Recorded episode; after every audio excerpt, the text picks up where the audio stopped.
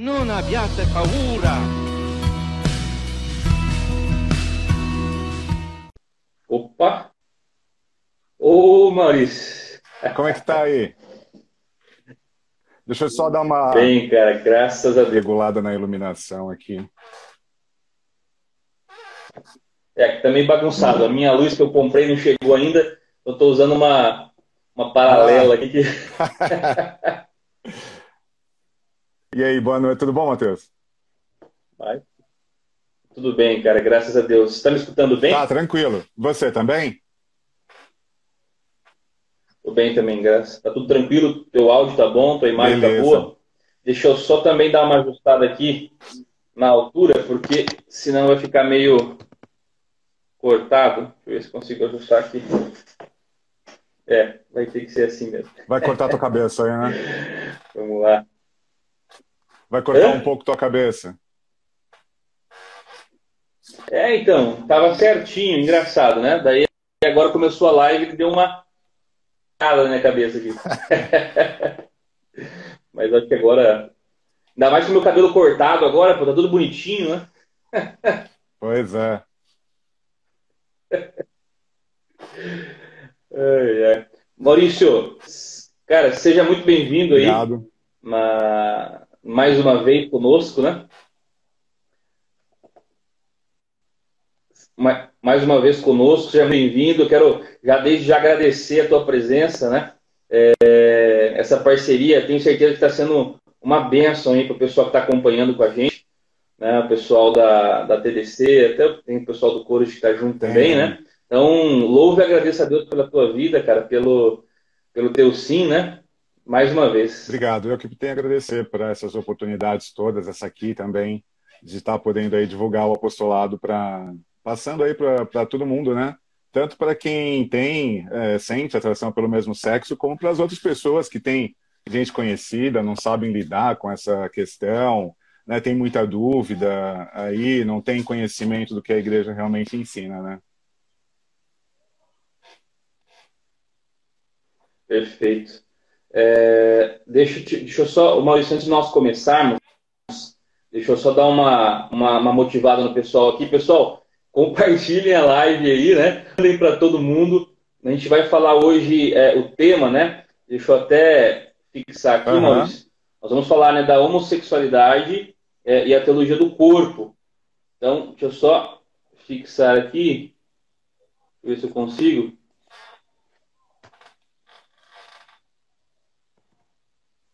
Aqui, ó. Então vá compartilhando aí com todo mundo, pessoal, para que a gente possa ter essa, essa partilha todos juntos. Opa! Aqui. Pronto. Vamos ver se eu consigo fixar. Aqui eu estou usando um aparelho novo aqui, tomara que ele não não trave. Comigo tá aqui, eu tô com um pouquinho de delay, o seu não, não tá, tá tranquilo. O que é o, o áudio, alguma coisa? E- Não, tá tranquilo. Não, legal, então. Perfeito. Então, vou, vamos continuar aqui. Então, eu não, não consegui fixar Aham. aqui. Não sei se você consegue daí, Maurício. Não, não. Não. Não, né? É, ele tá com algum probleminha aqui no meu, per- meu perfil que ele não tá deixando fixar, mas enfim, a gente vai lembrando o pessoal aí no meio do, do É, caminho, né? Sobre o que é, né? Nós estamos falando sobre isso. Exato, exatamente. Então, para quem está entrando agora aí, já entrou bastante gente que não estava, nós vamos falar a respeito da homossexualidade e da teologia do corpo. Né? Então, um tema muito importante. Tenho certeza que vai jogar luz aí para muitos que têm dúvida né, sobre o assunto. É, às vezes está passando por alguma situação similar ou conhece pessoas que estão passando por aquilo que nós vamos falar daqui a pouco, né, que é a AMS, é, que é a atração pelo mesmo sexo. De repente, isso pode ser uma luz até no diálogo com pessoas que você convive, Exato. não é, Maurício? Isso acho que é uma das coisas mais importantes. Exatamente. Então, para que a gente possa começar essa live mais uma vez, é, vamos, vamos rezar junto um Pai Nosso, né? Pedindo aí a proteção do Pai, pedindo a, a sabedoria, o entendimento a respeito de tudo que nós vamos falar, né? Pai Nosso, que estás no céu, santificado seja o vosso nome, venha a nós o vosso reino, seja feita a vossa vontade, assim na terra como no céu. O pão nosso de cada dia nos dai hoje, perdoai as nossas ofensas, assim como nós perdoamos a quem nos tem ofendido. E não os deixeis cair em tentação, mas livrai-nos do mal. Amém. Abençoa-nos, Senhor Deus, nos dê uma partilha fecunda, Senhor, que os corações daqueles irmãos que estiverem escutando essa live possam ser tocados pela tua misericórdia, possam ser tocados pela tua verdade, Senhor Deus. É isso que nós te pedimos. Pedimos a intercessão da bem-aventurada Virgem Maria, que ela possa interceder por este momento, por toda a partilha, por todos os corações que estarão aqui. Amém. Amém. Amém. Vamos lá então? Vamos lá. Começar. Então, é, posso começar então, Matheus? Tranquilo? É. Maurício, fique à vontade. Eu até, até, até ia, ia perguntar aqui antes, Maurício, para o pessoal. É, pessoal, vocês que estão, estão acompanhando aí, só para a gente ter uma noção aqui, Maurício. É, quem de vocês aí não acompanhou a nossa última live que eu fiz com o Maurício a respeito de homossexualidade? Então, só para a gente ter uma, uma, uma noção aqui, né? Se tem muitas pessoas novas, né, é, Maurício? Porque eu acho que de repente. Eu também acho, eu também acho. Então, vai comentando aí, pessoal, né? Colocando, pô, a primeira vez que eu estou vendo, eu não vi a outra live, só para a gente ter uma noção no decorrer das coisas, né? Mas acho que é interessante você se apresentar, né, uhum. né, Maurício? Falar um pouquinho aí de, de você, para o pessoal te conhecer, Beleza. Né? É, então, eu sou o Maurício, eu sou coordenador leigo do, do CORGE aqui no Brasil, e o CORGE é um apostolado da Igreja Católica que é, oferece apoio espiritual para pessoas, tanto homens quanto mulheres, que sentem atração pelo mesmo sexo ou por ambos os sexos também. O Corjo existe desde 1980 e está aí trabalhando na igreja, está aqui no Brasil uh, desde 2009, através de um blog. Em 2011 começamos reuniões e pelo mundo nós temos aí como quase 200 células espalhadas, levando essa palavra da possibilidade de santificação para pessoas do que sentem atração pelo mesmo sexo e queiram viver a castidade exatamente como ensina a Igreja Católica, né? É, eu vou contar um pouco a minha história para entenderem é, exatamente, né? É, muitos aí vão, vão ouvir novamente algumas coisas, né? É, talvez passe um gatinho aqui por trás voando, né? Vai ter, pode ter alguma emoçãozinha aí, mas vamos lá. É, é, então, eu começo a minha história dizendo que eu, sempre, eu tive grandes perdas, grandes ausências é, durante a minha vida. Então, a grande ausência foi a presença masculina, foi a presença do meu pai. É, minha mãe teve um relacionamento em que ela não se casou, é, eu, ela ficou grávida, meu pai queria que ela abortasse e ela não quis, ela me assumiu e é, eu nasci sem essa presença paterna e não tive grandes assim figuras masculinas que pudessem incentivar tanto a minha é, infância como a minha adolescência também. Eu tinha, a minha família era um pouco desestruturada, meu avô era alcoólatra, é, também nós éramos católicos de BGE, só frequentávamos missa, missa de sétimo dia, casamento, aquelas coisas assim bem pontuais. Então não tínhamos uma vida realmente cristã, não tive uma educação cristã realmente, apesar da minha mãe ter me ensinado a rezar. Ela, ela tinha sido freira também, uma época, depois saiu. Uh, então, sempre faltou um pouco de Deus, um pouco dessa presença masculina também. Eu não tive é, é, essa figura masculina que poderia me dar até essa figura de Deus, foi meio que inexistente. Então, eu sofri bullying também dentro de casa, um pouco de abuso moral. Aos oito anos, sofri um abuso sexual. Depois, durante a adolescência, eu sempre fui um pouco retraído, não era muito bom em esportes, é, usava óculos desde criança. Então, isso tudo contribuiu para que eu me afastasse um pouco do mundo masculino, né? É, achasse que sempre é, era difícil eu estar ali com os meninos. Eu sempre me... tinha um amiguinho ou outro, mas não os outros moleques que eram mais soltos, ah, que jogavam bola, tudo, era aquela coisa, sempre ouvindo bichinha, viadinho, para lá, para cá. E com tudo isso, esse abuso, essa falta de presença masculina na adolescência, é essa, vamos dizer assim, essa admiração pelos rapazes, pelo mundo masculino que eu não conhecia direito, é, começou a ficar sexualizada e eu realmente comecei a lá pelos 10, já um pouquinho antes da adolescência, né? Mas já ter fantasias eróticas com rapazes também, né? E isso foi me causando muita dor, porque muita confusão, porque eu não sei, eu vi os rapazes namorando, eu não sabia exatamente o que era isso que estava acontecendo comigo, né? É, não tinha respostas, tinha muito medo, é, sempre é, essas chacotas todas, né? Até que em certo momento da minha vida me converti, conheci é, um amigo meu se converteu, me apresentou à igreja, eu era batizado, tudo, mas não tinha feito primeira comunhão, né? Nem crismado, confessado nunca. Aí conheci, entrei é, para a RCC nessa época, aí fiz tudo tal, é, confessei primeira comunhão e tal, mas sempre com essa dúvida do que ia, ia acontecer com isso. Às vezes eu, eu conversava com uma pessoa de confiança e tal, mas sempre aquela coisa, ah, vive a castidade, uma hora isso é passageiro, uma hora Deus te ajuda, né?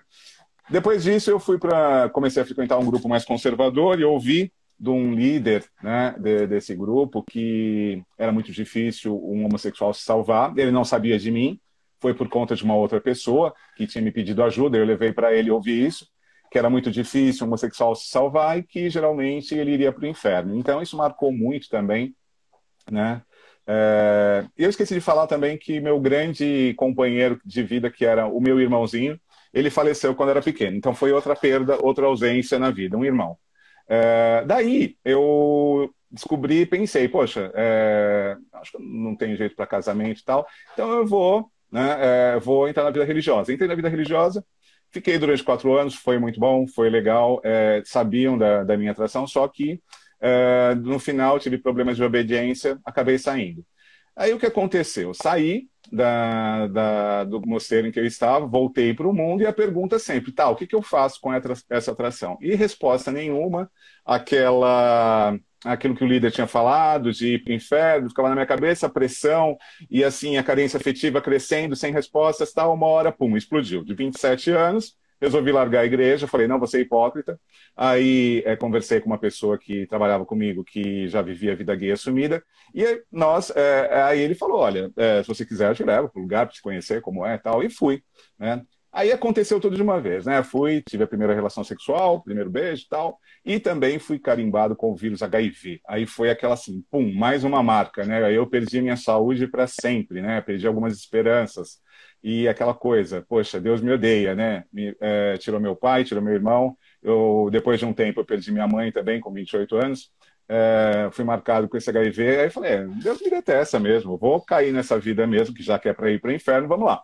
Então, Fui, conheci gente, pessoas boas, pessoas ruins, uh, vivi essa vida gay durante mais de 10 anos, abusei bastante, tanto de promiscuidade em relação a, a promiscuidade, me relacionei com muitos homens, muitos, muitos mesmos, e diversos estados de vida. Uh, também uh, utilizei drogas, uh, bebida também era uma coisa constante, essa coisa de vaidade, de sempre estar gastando muito para manter uma aparência boa.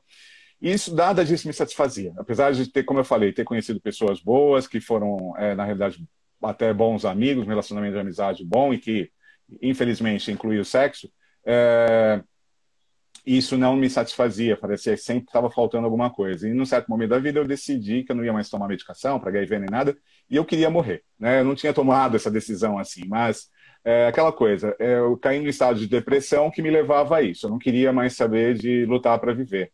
E, assim, quase beirando a morte mesmo, pedi uma graça de Nossa Senhora ali, já estava afastado da igreja há muito tempo, é, já estava frequentando outras religiões também, é, que eram mais amigáveis, assim, em relação a essa questão da MS, né? E é, pedi uma graça a Nossa Senhora, por eu ser consagrado a ela já desde os 21 anos.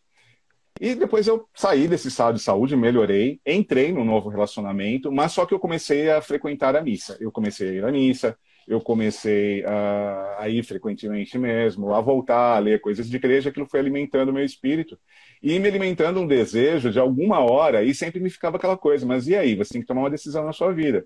Né? E esse último relacionamento terminou, né? Um certo momento eu falei, não, né? o passo que Deus me pede agora é terminar isso, eu não sei o que vai acontecer, mas eu sei que a igreja está certa, né? eu vou dar o meu passo de fé no escuro, e ver o que acontece, né? Vou com medo mesmo de ser novamente rechaçado e tudo, mas tudo bem, vou carregar minha cruz.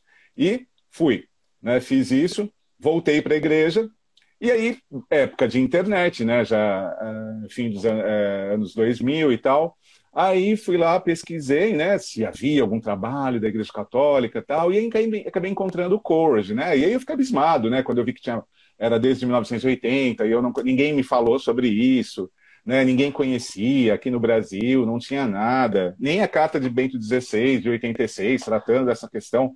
Então, é, eu fui descobrindo todas essas coisas, isso tudo foi é, me, é, assim, me instruindo, me alimentando, me dando uma esperança, né, e eu fui conhecendo mais o Courage, a questão da, das da, da é, questões sobre como a igreja abordava a sexualidade também, não como uma coisa monstruosa, né, falando simplesmente que homossexuais iam para o inferno, que sexo era uma coisa assim é, que não se podia falar de maneira nenhuma. Não, fui estudando, vendo tal, né? E com isso, né, é, uma hora eu fui indo a congressos do CORS, descobrindo tudo isso, e o CORS virou meio que eu trabalho, né, eu sou formado em Direito, trabalho no Tribunal de Justiça daqui, mas fora isso, o CORS é a minha vida, me dedico a isso, a poder levar essa mensagem, né, para todo lugar aí que eu possa para ajudar as pessoas. E aqui, estamos aqui hoje. Glória a Deus. Glória a Deus, mano. É, o teu, a tua partilha, né, o teu testemunho, é, eu já escutei acho, talvez umas, umas 10 ou 15 vezes, mas toda vez que toda vez que eu escuto, eu é, meu coração é constrangido assim pela, ação de Jesus, né? Amém. Que Jesus, pelos planos, né, os desígnios, às vezes a gente a, a gente não tem. É, tá, tá, lá em Romanos, é, é insondáveis os, os, desígnios de Deus, né? E, e, a tua história ela, ela revela justamente Exato. isso, né? Esses desígnios selados aos poucos, né? Isso é, isso é fantástico. É, é, é, é interessante você, até para o pessoal que está entrando aí, ficar bem situado para a gente frisar, né? Vamos falar bastante, apesar de estar tá escrito aí, o nosso tema ser homossexualismo e TDC, a gente vai usar muito a MS, né? Exatamente, Maurício? a atração. Que é a atração pelo mesmo sexo.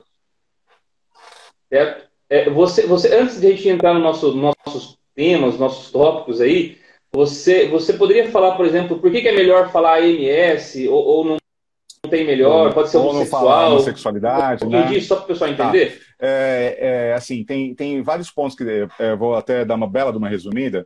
É, tem um livro sobre ideologia de gênero que é falado exatamente o seguinte: quando a gente é, fala que tem heterossexualidade e homossexualidade, a gente acaba caindo na armadilha da ideologia de gênero, porque se fala que tem algo diverso à heterossexualidade. Então, a heterossexualidade é a regra do ser humano, né? O homem foi criado, o homem e a mulher foram criados por Deus, um para o outro, para se unirem sexualmente, se né, é, escolherem esse estado de vida de casados. Né? Aí, lógico, daqui a pouco a gente vai falar sobre celibato, você também. Maurício. Oi.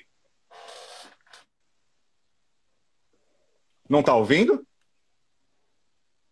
Maurício, você está me escutando? Eu não tô, eu não tô conseguindo te escutar.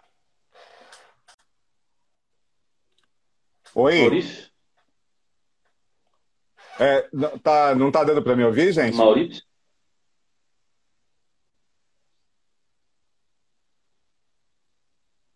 Eu voltei a escutar você agora, Maurício. Ah, beleza. Então, é... Talvez seja eu, então.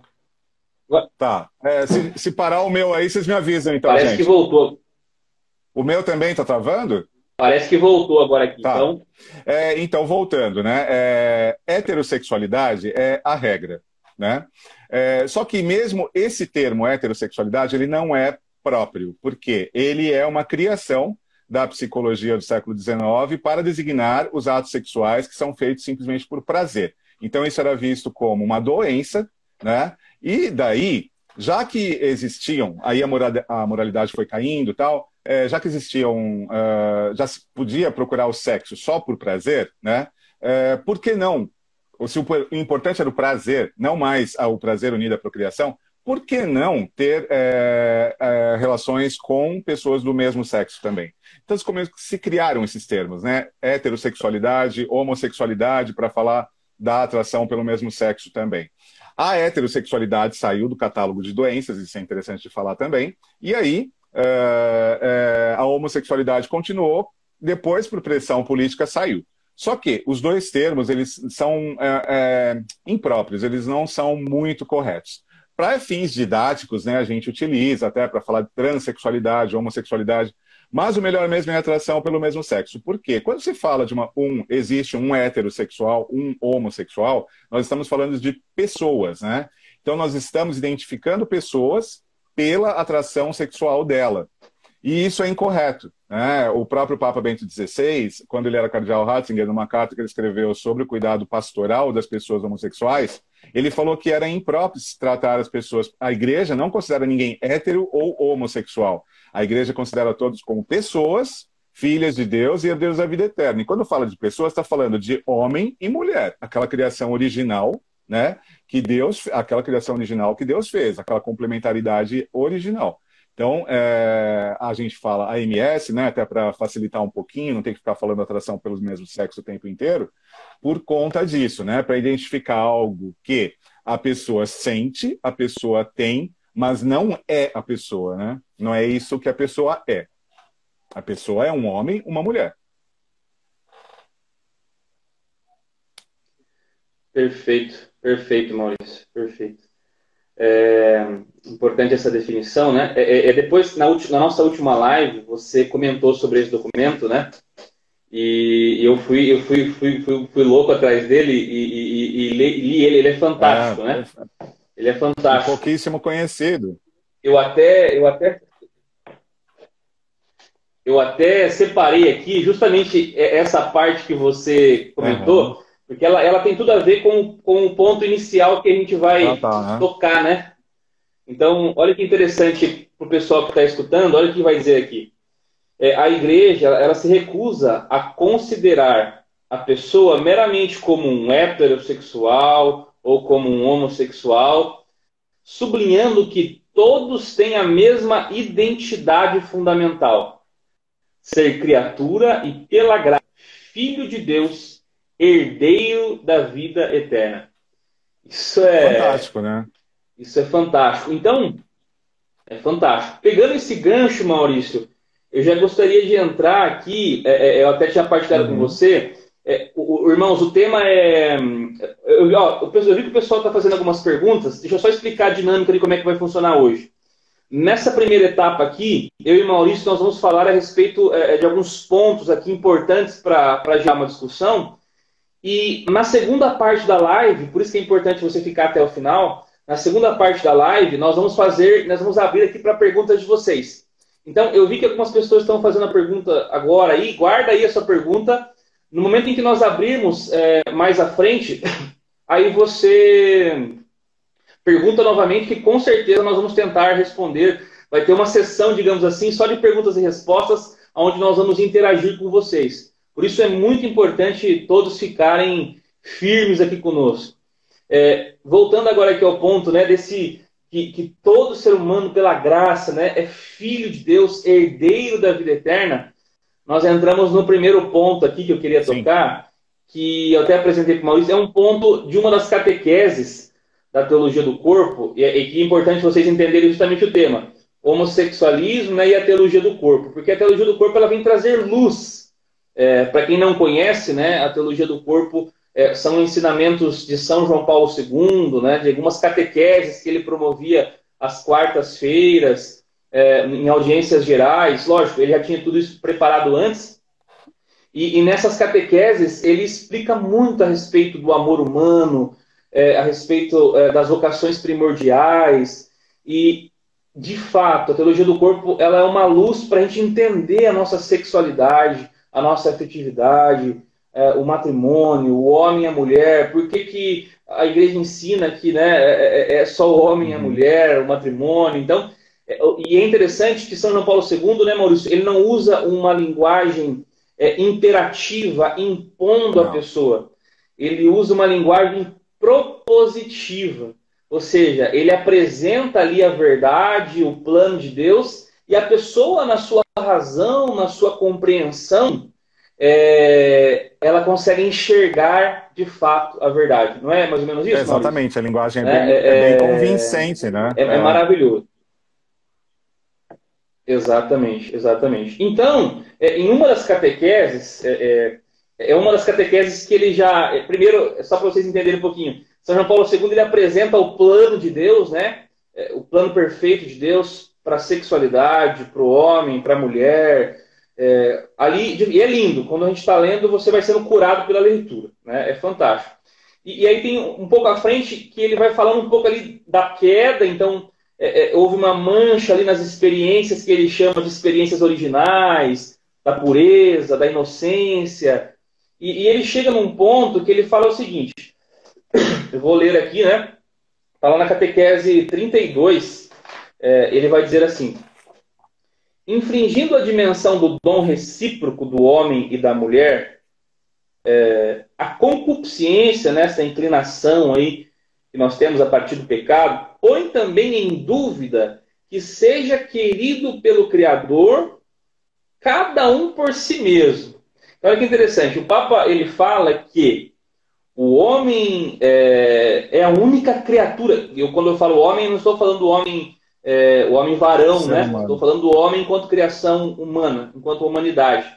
O homem ele é a única criatura querida por Deus, ou seja, o homem é o varão e a mulher. A única criatura querida por si mesmo.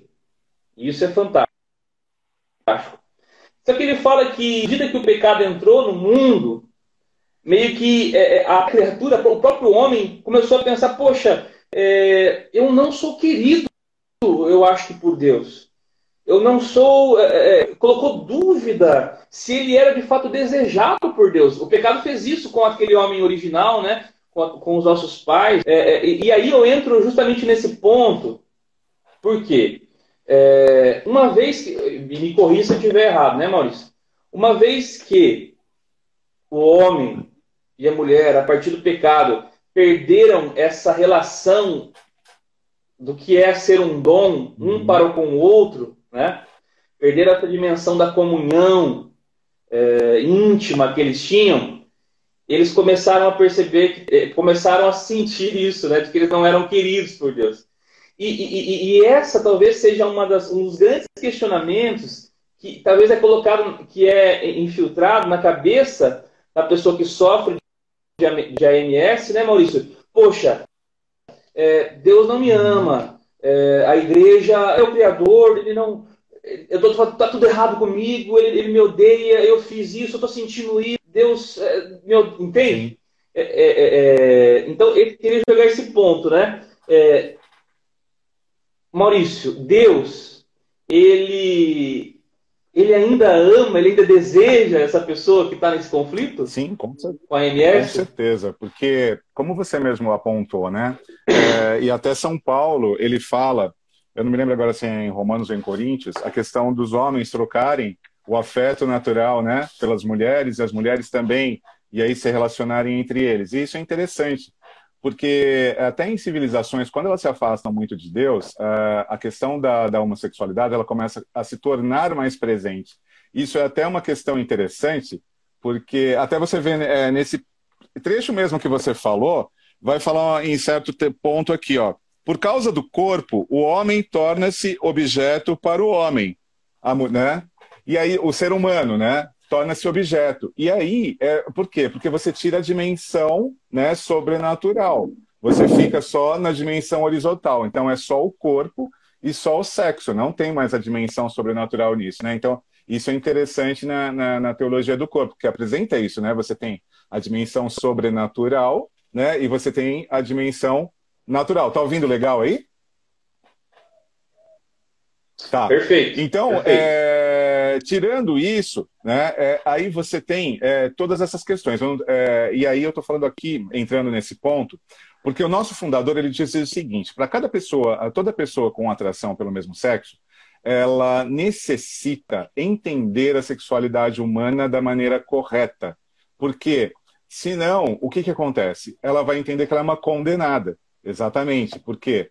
Deus a condenou a ser um solitário e não poder exercer a sua afetividade como o mundo apresenta, porque o mundo apresenta como extremamente necessário, o mundo não admite, por exemplo, celibato.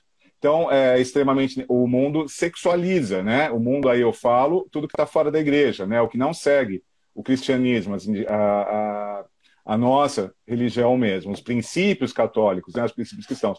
Então, o mundo coloca a, a, sexualidade simplesmente numa genitalidade. Então, você não tem uma possibilidade de expressão genital com uma pessoa, e aí a pessoa com atração pelo mesmo sexo seria com pessoas do mesmo sexo, é, fica parecendo que, a, a, nossa, esse Deus está é, tá errado isso que ele fez, essa criação toda. Não entendo por quê. É, isso está errado. É, aí começa aquela, aqueles extremos. Não, é, Deus me fez assim. Aí começa a se procurar uma causa genética, é, causa, começa a se mudar a teologia, e não se entende o porquê e a beleza da sexualidade como Deus é, colocou. Então, quando a pessoa com atração pelo mesmo sexo, ela, por exemplo, pega essas catequeses, né?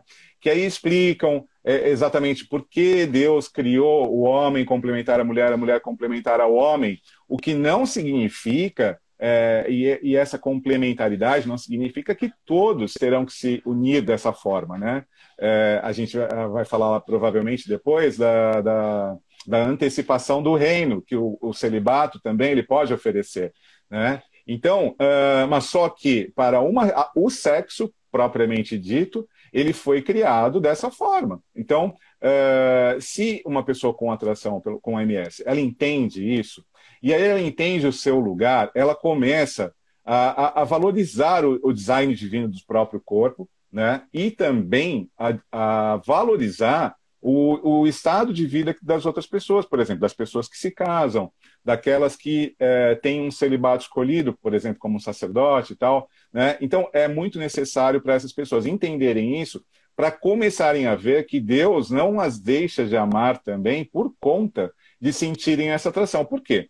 Deus permite certas coisas. Né? É, a, a, gente pode pensar assim, tá, é, eu tenho atração pelo mesmo sexo, então me odeia. Mas será, então Deus odeia todo mundo, porque tem casais inférteis, né? Sonho de todo casal é, é ter filhos. Quantos casais inférteis não tem por aí? Né? Que não conseguem de nenhum jeito, tentam, são casais que querem ter família e não conseguem. É, tem pessoas que não vão conseguir se casar, não porque não tem MS, mas porque tem algum defeito congênito, né? É, nos órgãos sexuais mesmo. Então, isso às vezes impede a pessoa de casar, né?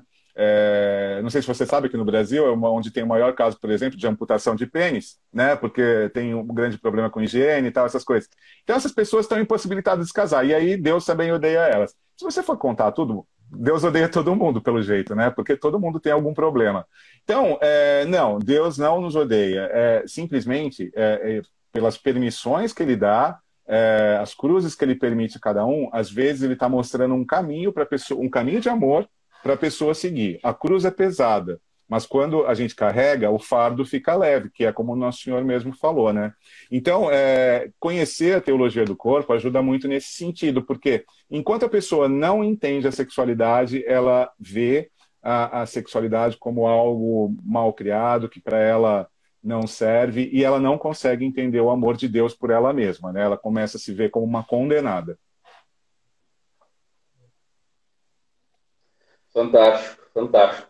É, e é interessante, né? Eu, quando você, Maurício, agora quando você, digamos assim, começou a, a, a, a experimentar de fato da MS de uma forma mais profunda, e você disse que você até, até estava dentro da igreja em alguns momentos, né? É, a abordagem, em geral, ela era muito, digamos assim, é, é o pode ou não pode, não é? Ou seja, Alguém chegou para você, por exemplo, a te explicar um pouquinho do porquê que, que estava acontecendo com você? Qual, qual, era de fato o plano de Deus para a tua vida? Não, não imagino que. não, nada, nunca. É, até imagino, hoje. Imagino que a... Sim, sim, pode falar. Eu imagino que a abordagem era mais ou menos assim. Oh, poxa, eu estou sentindo isso tal. Ah, peraí então, abaixa a cabeça um pouquinho que né, vai expulsar é. o é. Ou tá... isso, ou então, do tipo de coisa assim, arranja uma boa moça que isso passa, isso é isso é algo passageiro, então arranja, arranja é. uma você sempre perguntar, você é solteiro? Ah, não pode ficar solteiro. É, tem que arranjar uma moça, casar, que aí isso passa. Isso passa, não tem problema. Né? Então, casamento é cura, né? O casar. E aí a gente vê tantos desastres que acontecem por aí. É, ou então, é, não, isso é do demônio e tal, não vamos falar disso, você não, po você não pode pensar nisso, é, então é, faz uma penitência assim, reza e tal. Nunca abordando o porquê, nunca se falando de sexualidade, nada, nada, absolutamente nada. Ô Maurício, é interessante você comentar isso, por quê? Porque é, é muitos que estão acompanhando nós aqui, alguns são, são coordenadores de, movimento, de grupos, né? De pastorais. É, eu, eu posso falar por mim, é, é, antes, de, até de conhecer a teologia do corpo, de conhecer um pouco do apostolado de vocês também, é, quando vocês vieram aqui em Sorocaba, né? É, eu era coordenador de uma instância e, e, eu fiz justamente esse erro que você uhum. acabou de mencionar. Uma pessoa veio, veio conversar comigo, é, Mateus, estou passando por isso, estou é, sentindo atração por uma pessoa aqui do mesmo sexo. Na minha, na hora, eu falei, não, então você tem que arranjar uma namorada, era uma menina, né? Então você tem que arranjar um namorado, urgente, para combater isso. Uhum. Olha só, é, por isso, eu tenho certeza que muitos estão escutando aí, que depois vão ver também que são coordenadores, irmãos. E aí, é, é, é o que o documento diz, né, Maurício? Que a carta de Bento XVI diz. É, e ele fala muito legal quando ele fala assim que cada caso é um caso Exato. também, né? É, ele fala que é necessário olhar para cada situação é, é, e, e, olhar com cuidado, com carinho e, e, entender que não é simplesmente uma resposta curta, não é um, eu escutei isso uma vez de uma mulher aqui que, que acompanha alguns casos, não é pozinho mais. Exato, né? não.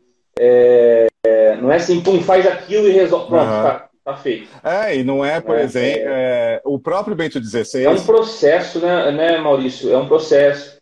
É, Para aqueles que são líderes, que são líderes, coordenadores, é importante que vocês entendam o tema, conheçam o tema, é, se aprofundem no tema, né? né? Por isso que tem o apostolado aí para ajudar também nesse sentido, né, Maurício? É, porque senão a gente vai estar tá mais ferindo as pessoas, meus irmãos, do que ajudando, né? Infelizmente eu feri o coração daquela porque ela, ela namorou o rapaz lá, o rapaz machucou mais ela ainda, talvez é, mais coisas aconteceram na vida dela por, por minha culpa. Né? Ah, então a gente precisa ter muito, muito sim, cuidado. Sim, né, bastante. Né, é, e você vê, é, até é muito. Os padres têm que ter, os sacerdotes têm que ter uma informação muito é, cuidadosa nesse sentido, até naquilo que eles falam, porque os jovens estão muito confusos né, hoje em dia. Então você vê que nessa carta mesmo, Bento XVI, ele fala sobre uma homossexualidade transitória, né, que aí alguns acham, é, não entendem muito bem o que é isso, mas é exatamente aquele jovem que está confuso. Por exemplo, essa moça, até ela, ela até poderia estar confusa, né? Só que mandar ela namorar é, não é remédio, né? E, aqui não é um julgamento em relação a você, porque isso daí eu sei que acontece direto, viu? É, então, é, ela tem que ver o porquê que ela sente aquilo, ver se aquilo é realmente uma confusão da cabeça dela, é, que simplesmente ela não se consegue ver como feminina, de repente, né? E aí, descobrindo essas coisas, você vai descobrir se é uma homossexualidade, é uma atração pelo mesmo sexo arraigada, é uma coisa profunda mesmo, ou é algo transitório, né? Que é, até quando vai se falar, por exemplo, de vocação sacerdotal, é, nos documentos da igreja que tratam desse assunto, eles falam, né? Que só se pode admitir alguém que tem atração pelo mesmo sexo para o sacerdócio se tiver uma homossexualidade transitória, que é o quê? A confusão da adolescência, e aí depois fala, é bem claro. Alguns fazem interpretações em relação a isso que tenha passado, ou seja, que a pessoa não sinta mais atração, entendeu? Por quê? Porque era, né? Aí, e a própria igreja fala, se for arraigado, é melhor não ser, né? Mas a, a condenação não, é um cuidado com a pessoa e com a própria igreja, né? Por conta, é, às vezes a pessoa não vai ter capacidade de encarar o, aquele celibato, aquele celibato consagrado como sacerdote. No mundo é outra coisa, é muito mais fácil, né? Enfim. Perfeito. Perfeito. Você tocou no. no, no, no, no é, pessoal, até que vocês estão acompanhando aí, né? Nós estamos falando, a gente acabou mencionando aqui um documento, que é uma carta que Bento XVI ele escreveu, Isso. né, Maurício, aos bispos da igreja é, em 1986. 34 anos. É, interessante, né, Maurício? Essa, olha que interessante. As catequeses de São João Paulo II foram de 79 a 84, né? É, e aí, dois anos depois, tem essa, essa, essa carta. Eu não sei se você, você com certeza deve ter reparado, né, Maurício? Mas a linguagem dessa carta, Maurício, é totalmente embebida de teologia é, do corpo, né? Muito igual. É, não, é. É muito sim, interessante. Sim. Porque, porque, na verdade, é aquilo que o próprio João Paulo II fala. Isso não é nenhuma grande novidade nesse sentido. É um ensinamento bíblico ah, da igreja, exato. né? É, só que, lógico, com uma linguagem que, que é encantadora, né? Que é o próprio do dom daquele Papa, né?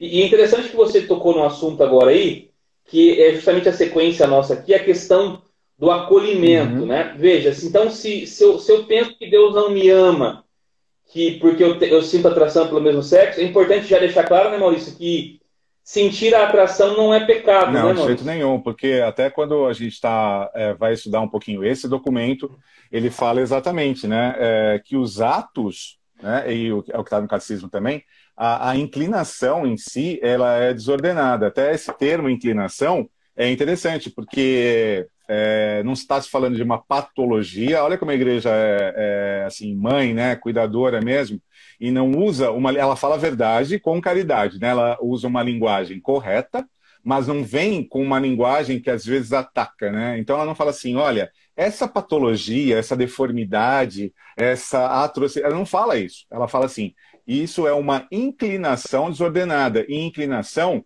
é, é interessante porque é um termo filosófico, né? é um termo de moral, é, de filosofia, que significa aquilo que a, a, as minhas potências, né, é, elas, é, para que minhas potências são direcionadas.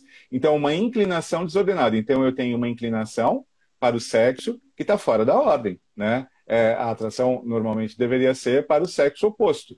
E falando isso, tem muita gente que fala, ah, então eu sou desordenado. Não, né? Exatamente, você é uma pessoa, aí a igreja fala, se a pessoa vê, só vê aquele ponto ali, já quer atacar, né? Fala, não, tá falando, eu sou um desordenado. né? Não, ela fala assim, isso é uma inclinação. A inclinação é desordenada, ela não é um pecado. Nós não somos protestantes. Protestantes entendem que o pecado está na pessoa. Nós não. Nós entendemos que os atos são pecaminosos. E atos inclui pensamentos, omissões, né? palavras e obras, como a gente sabe. Mas, enfim, é, então é, é, o ato em si ele pode ser pecaminoso. É, é, nesses quatro, né? Que eu falei que a gente fala até no, no quando a gente vai fazer é, o ato penitencial que a gente está na missa, né? Por pensamentos, palavras, atos e omissões. Nisso eu posso pecar. Não naquilo que eu tenho inclinação. Então, por exemplo, se eu estou morrendo de vontade de encher a cara agora e eu não estou bêbado, isso não é um pecado, né? Enquanto eu não, não fizer isso. Né? E muita gente confunde. Né? Então, é... não, Deus não odeia as pessoas por elas terem uma inclinação desordenada, porque, como eu falei, se fosse para odiar, então, né, Deus odeia todo mundo, porque todo mundo tem uma inclinação que está fora da ordem. Eu tenho essa inclinação especificamente que é a atração pelo mesmo sexo, como muitas pessoas que têm também, que vocês todos aí que estão assistindo conhecem, né? É, tem é a inclinação própria minha, eu tenho outras também, né, que estão aí meio fora da ordem, mas essa é a minha e Deus não me, não me é, rechaça por conta disso, né? Muito pelo contrário, Ele até pode me dar mais graças por conta disso para eu demonstrar para o mundo que é possível viver a castidade como a igreja pede, né? Perfeito. É, perfeito, Maurício. É, nós comentávamos, foi o eixo de toda essa discussão, né? A questão de que Deus, então, ele, ele você de repente que está assistindo a live, que depois vai assistir também, por algum motivo pensou, né? Que Deus não te amasse, é, é não te escolhesse, não, não, não, não estivesse esperando a todo tempo por você tenha bem claro isso, né? O que está até escrito na, na carta. Você é um filho amado de Deus, herdeiro, herdeiro do reino. Né? Isso é, isso é fantástico. Isso é fantástico. Então, grave isso no teu coração. É, a todo instante, as portas. E, e, a igreja também não te odeia, né? Muito pelo contrário. A igreja, ela é uma mãe que está de portas abertas. É, é lógico, é aquilo que é, é, é, aquilo que Jesus diz, né? Quando ele encontrou a, aquela pecadora, né, Exato. né, Maurício? ele na hora ele amou ela de uma forma ali, acolhe, acolheu ela, filha. É, olha, que aqueles que atacaram a pedra sobre ti não estão mais aqui, é, mas vá, não, né? E não peques mais. É, é, porque é, o apelo Mas... duplo, é assim, os dois aspectos da, da, abordagem, né? É a compaixão, acho que até a gente falou disso da outra vez, se eu não me lembro. É, da compaixão e da, do chamado à, conversa, à conversão, né? É, eu tenho que ser compassivo e chamar aquela pessoa à conversão. Né? Agora, se eu fizer só o chamado à conversão, eu vou ser extremamente severo. Né? Se converte aí, pecadora, né? Tá vendo? Ó, eles podiam te matar, tá vendo?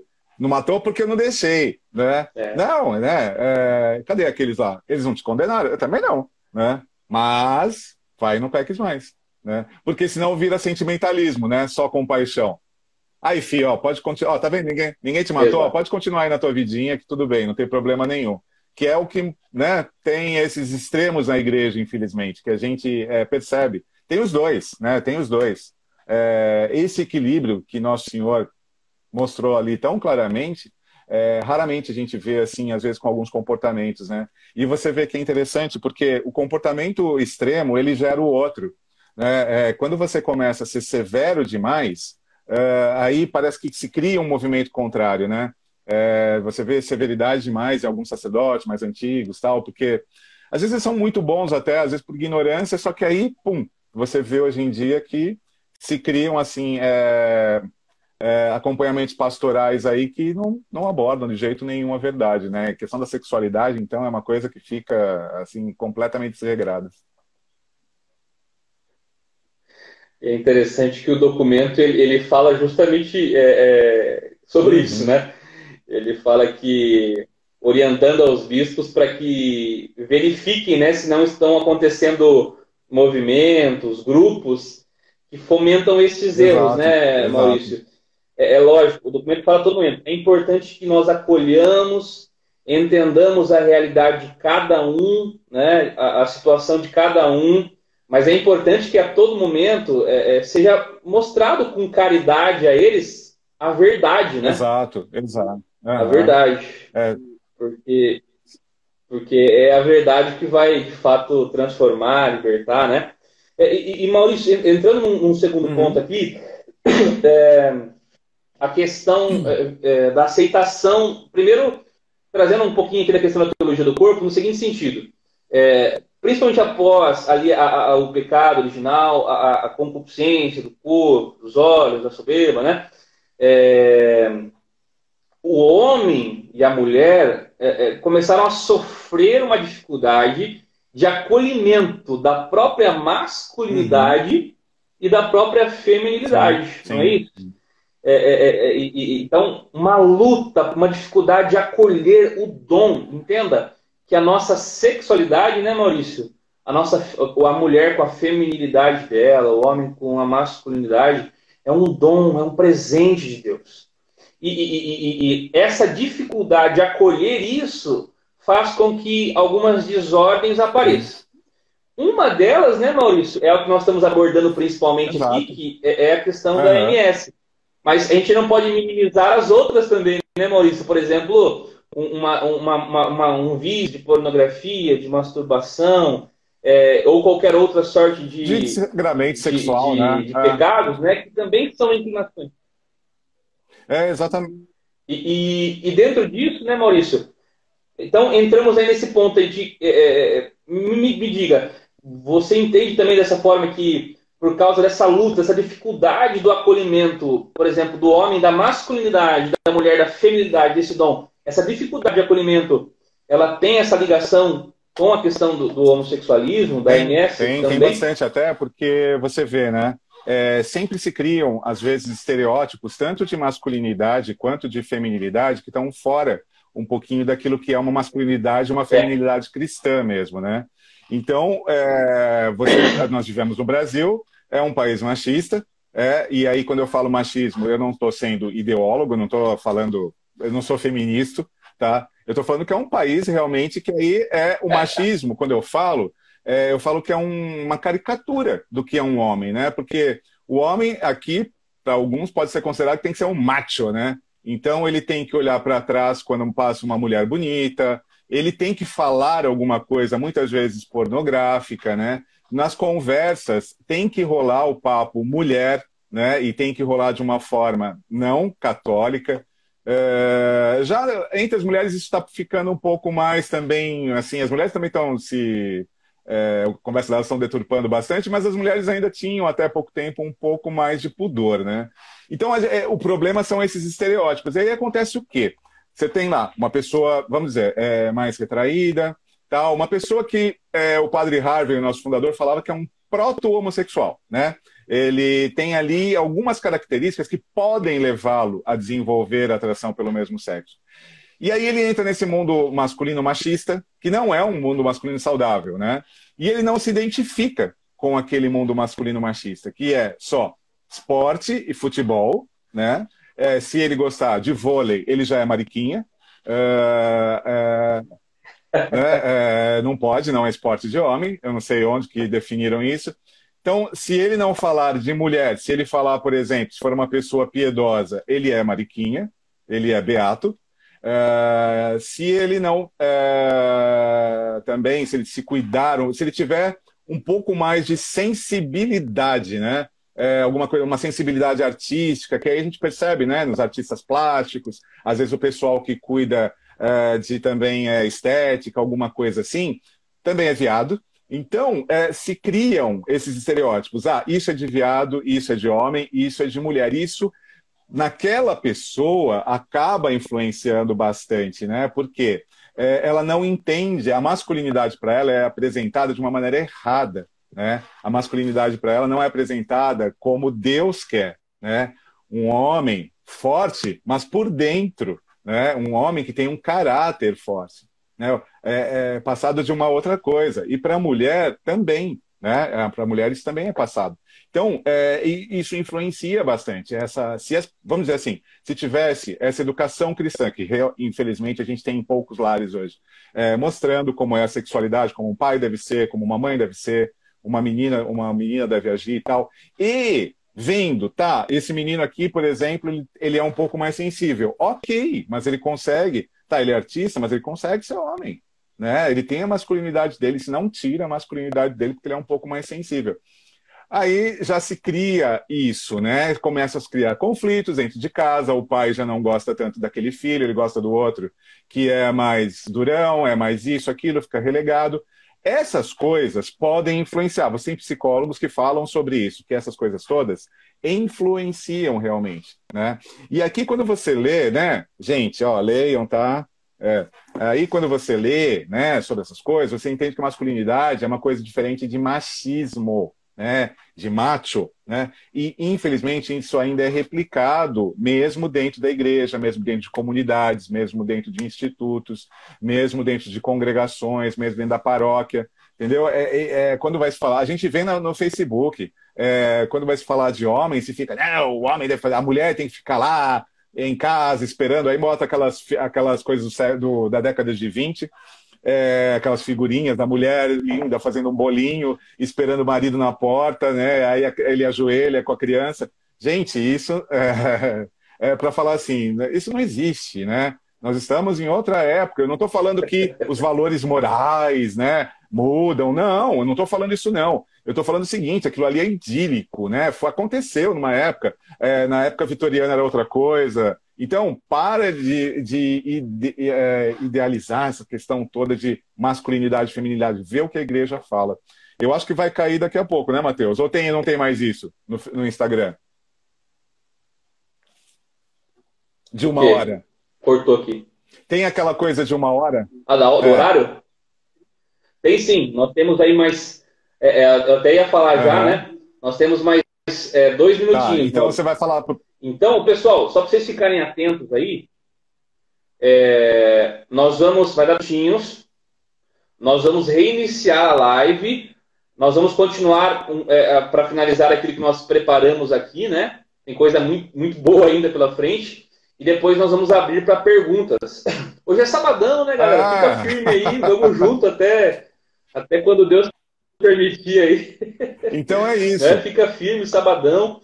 É, nós vamos abrir mais tarde para perguntas. É, daqui a pouquinho, um minutinho, vai cair a live. É, é, e aí a gente continua o nosso bate-papo, que tá, é uma benção ali. Graças Você já quer reiniciar aí? É, só, só um. Tá me escutando bem, Maurício? Sim, sim. Legal, show de bola. Então, só para. Como faltam alguns segundos aqui, é, pessoal, peço para vocês, né, voltando a live, é, errando aqui, voltem, chamem mais pessoas, fiquem conosco, porque a gente vai falar agora de alguns pontos chaves aqui na nossa, na nossa conversa, né? É, então, não acabou. Você que de repente entrou aí agora, eu vi que algumas pessoas fizeram algumas perguntas. Nós vamos ter um momento para perguntas, tá bom? Então, continue conosco aqui que nós vamos perguntas. É, o tema de hoje, homossexualismo do corpo. Maurício, vai encerrar aqui agora. É, eu vou fechar beleza. e aí já. Beleza? Pessoal, fiquem firmes. Maurício voltando. Opa! E aí? Escutando aí? Sim, tá, tá perfeito. Show de bola. Graças a Deus, o pessoal tá retornando aí, né? Aos pouquinhos. Então, então. Pessoal, aproveitando aí, né? Compartilhe essa live. De repente, você, eu sei que também tá, tá entrando pessoas agora que não estavam na primeira parte, né? Você que de repente entrou agora aí é, não estava na primeira parte, nós estávamos falando sobre homossexualismo e teologia do corpo. Infelizmente, eu não estou conseguindo fixar o tema aqui, porque eu estou usando um aplicativo para transmitir a live, e hum. por algum motivo aqui é, paranormal, não está dando para fixar o tema. Mas, mas tá bom, o tema é esse: homossexualismo e teologia do corpo. Isso que é TDC sobre o capa. É, teologia do corpo, tá bom? Beleza? Pessoal, é, Maurício, né, nós estávamos falando, Maurício, a respeito daquela questão do acolhimento, né? Uhum. Da, da, sexualidade, é, da, da, da, feminilidade da mulher, da masculinidade, e, e, de fato isso tem uma ligação, como você falou aí, com a, a questão da atração pelo mesmo sexo, né? É, por, por, esses motivos que você apresentou. É, agora, diante disso, é é, é, é, eu sei que eu acho que é um dos passos do Courage aí, um dos pilares, eu não sei se eu estou enganado, a questão da aceitação. Né? Eu queria colocar aqui para você, porque pode surgir essa pergunta da pessoa, a pessoa está sofrendo de repente com essa questão da, da MS, poxa, eu tenho atração pelo mesmo sexo, é... e o que eu faço com isso? Eu, eu reprimo, eu escondo, eu, eu, eu escancaro, eu saio do armário, né, e, e vou para cima, Uhum. É, ou, ou, ou, sei lá, né? O que, que eu faço? Diante é, dessa dificuldade do acolhimento da, do homem, da masculinidade, da mulher, da feminilidade, como que eu faço para. Eu, eu, aceito que, eu, que, esse sentimento que eu estou sentindo, ponto, e vivo, me escancaro, me, me jogo e vou com a cabeça tudo. O que eu faço diante disso? Uhum. Né?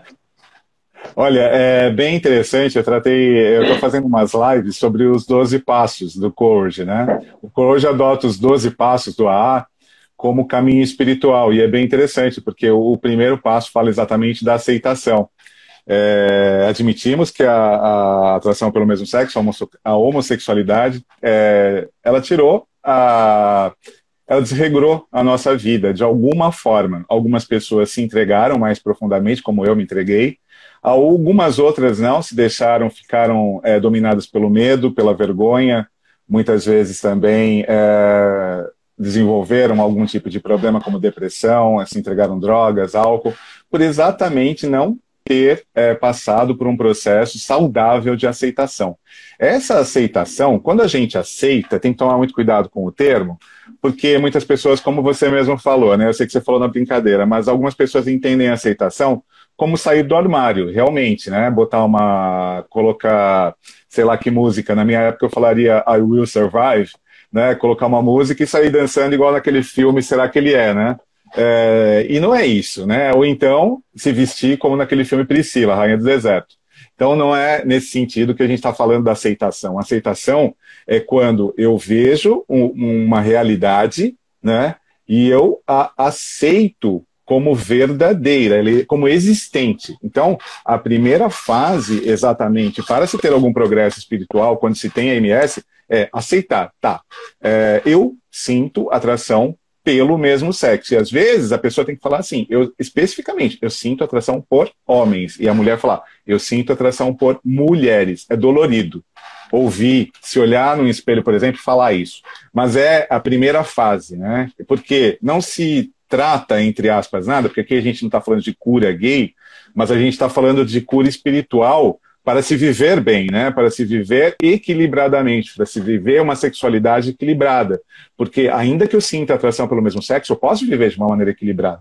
Né? Ainda que essa atração, essa inclinação desordenada continue. Então, é, essa aceitação é, ok, é, isso existe na minha vida. Não adianta eu mascarar, não vai ser passageiro. Isso eu posso ter até o final da minha vida. Pode ser que eu não me case, Pode ser que eu não possa, por exemplo, realizar um desejo que eu tinha de entrar num seminário ser sacerdote, pode ser isso. Mas é, Deus me garante que, mesmo com essa cruz, eu posso ir para o céu e posso me santificar.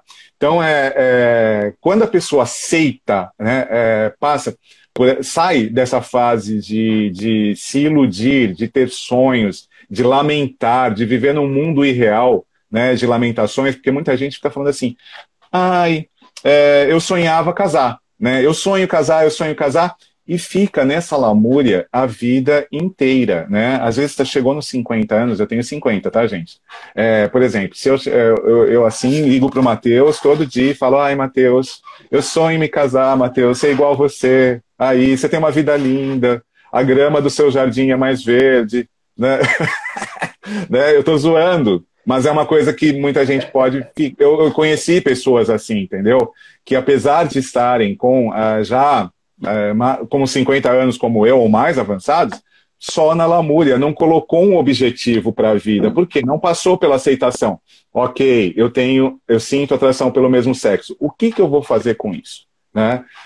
Esse é o primeiro passo. Depois, é, reconhecer que sozinho não vai conseguir fazer nada porque sozinho a gente não faz nada. O homem sozinho não faz nada, a mulher sozinha não faz nada.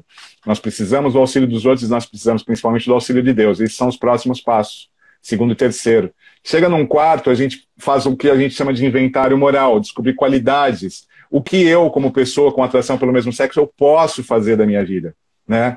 Então tá, tá, tudo bem, eu não posso casar, tá, é um sonho, né?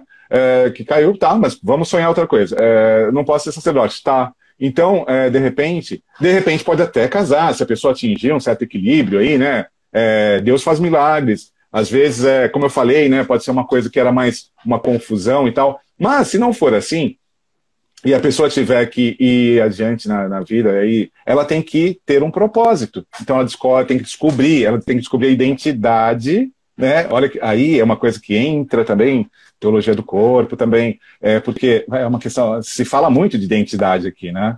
É, então, é, a minha identidade como homem e a minha identidade como mulher. Então, quais são as minhas qualidades? Quais as qualidades que eu tenho? Né? É, e é, tendo atração pelo mesmo sexo. E como eu posso usar isso para o bem? Eu posso usar isso para o reino. Né? É, então, é, é, é, isso que é, necessário, né? essa aceitação descobrir as próprias qualidades e aí ter um propósito de vida. Aí sim, eu posso exercer a minha sexualidade não genitalmente, provavelmente, mas é, a sexualidade é um todo, ela não é só a expressão genital.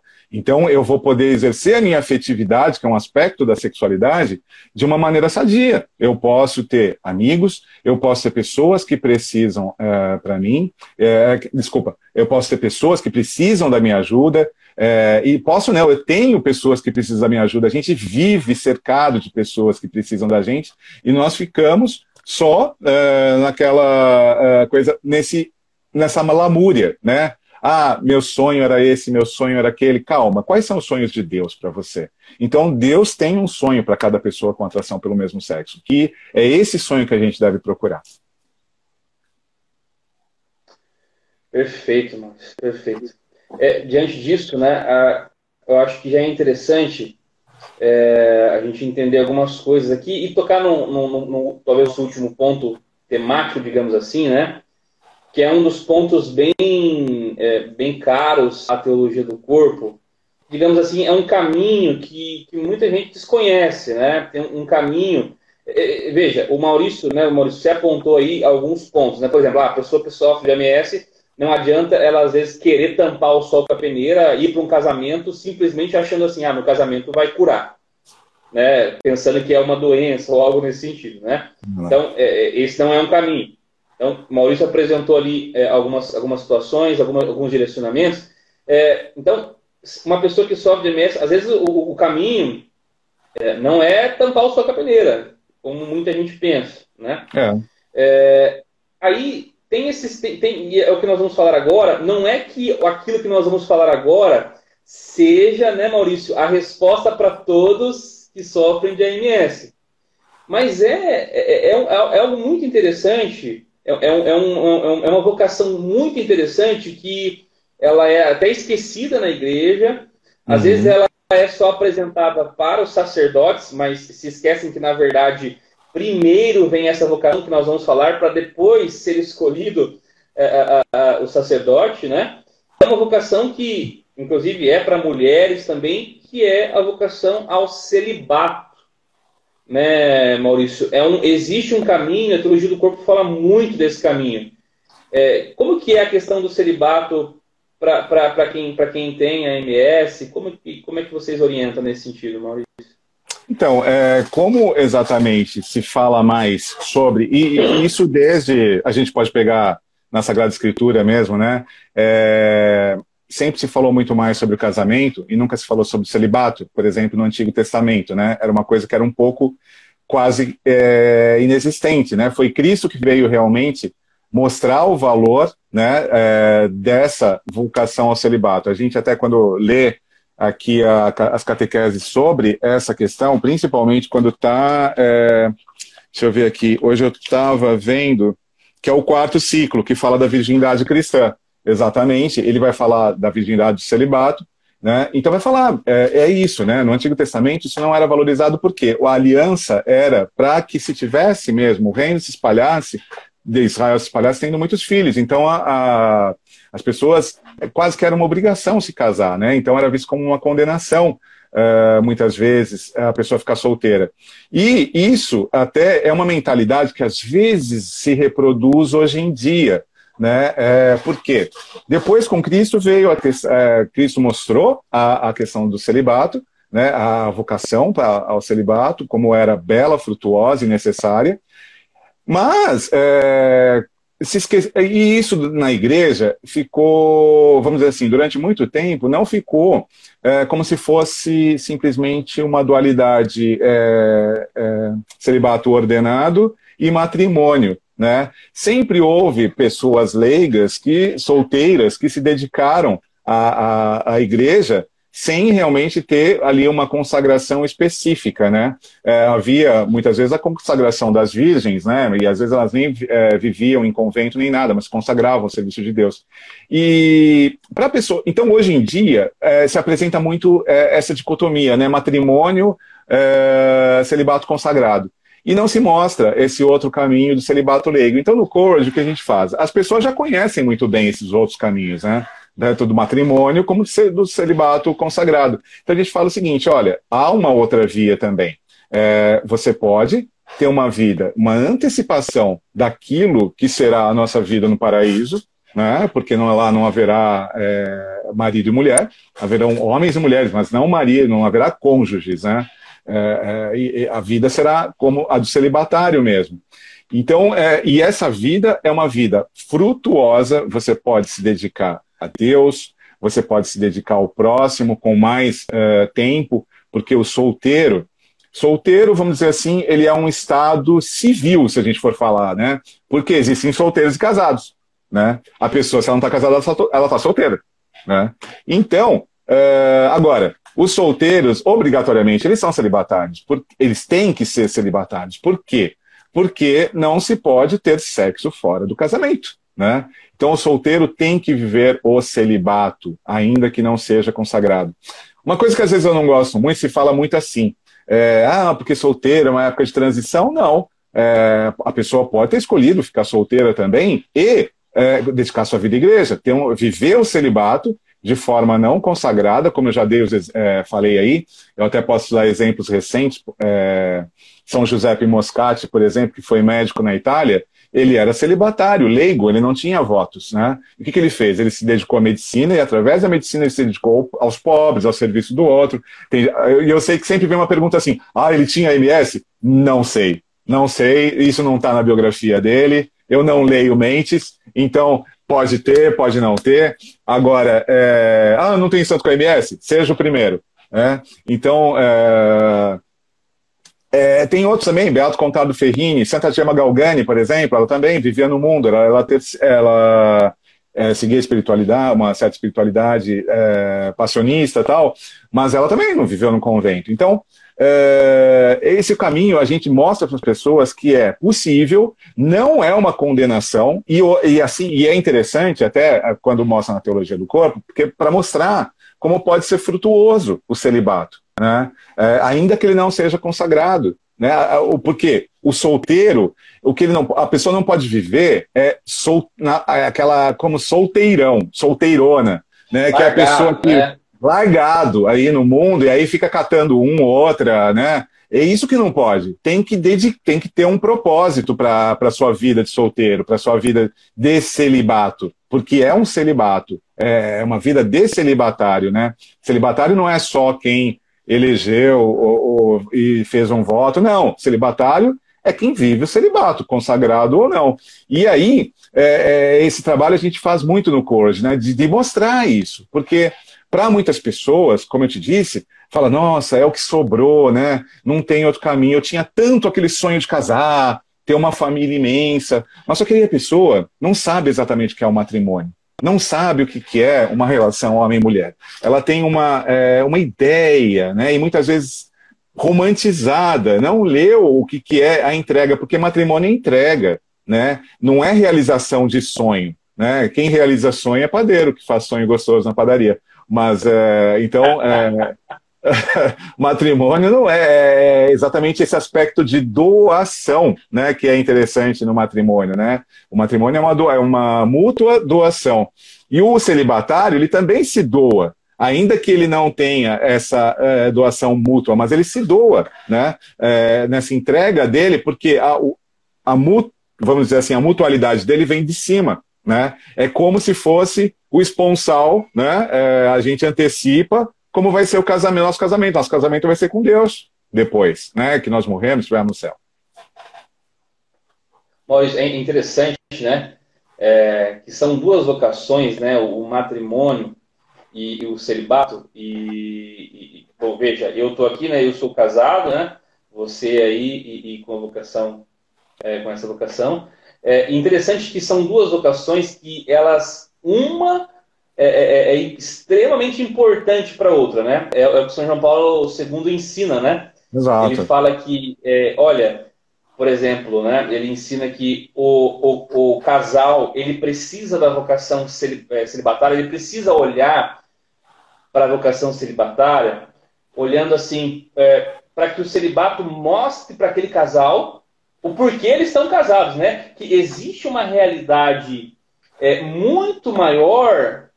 O casamento é, é, é aquele é um símbolo perfeito, né? Um símbolo uhum. maravilhoso da, da, da, união de fato de Deus conosco. Mas o celibato vai jogando essa luz para o matrimônio. Olha, não se fechem em si, né? Uhum. Não se fechem em si, porque o fim último sou eu. Exato. Então, é, é, é o, o, celibato vai tendo esse ícone para o matrimônio, né? Apontando para aquela realidade futura que é o casamento com Deus. E essa é a realidade eterna. Da mesma forma, o matrimônio ele, ele tem que ser luz para o celibato, né? Então a pessoa que é celibatária precisa olhar para o matrimônio com muito amor, com muito carinho, porque também é um chamado, ó, você que está vivendo hoje essa antecipação do casamento com Deus, você precisa ser frutuoso, é. você precisa ser fecundo, você Exato. precisa ser fiel, né? Total na tua entrega a Deus é é, é, é, é, aqueles pilares do amor, né? Então veja que são duas vocações lindas, complementares, né, Maurício? Uhum. E são dois caminhos de Deus, dois caminhos de Deus.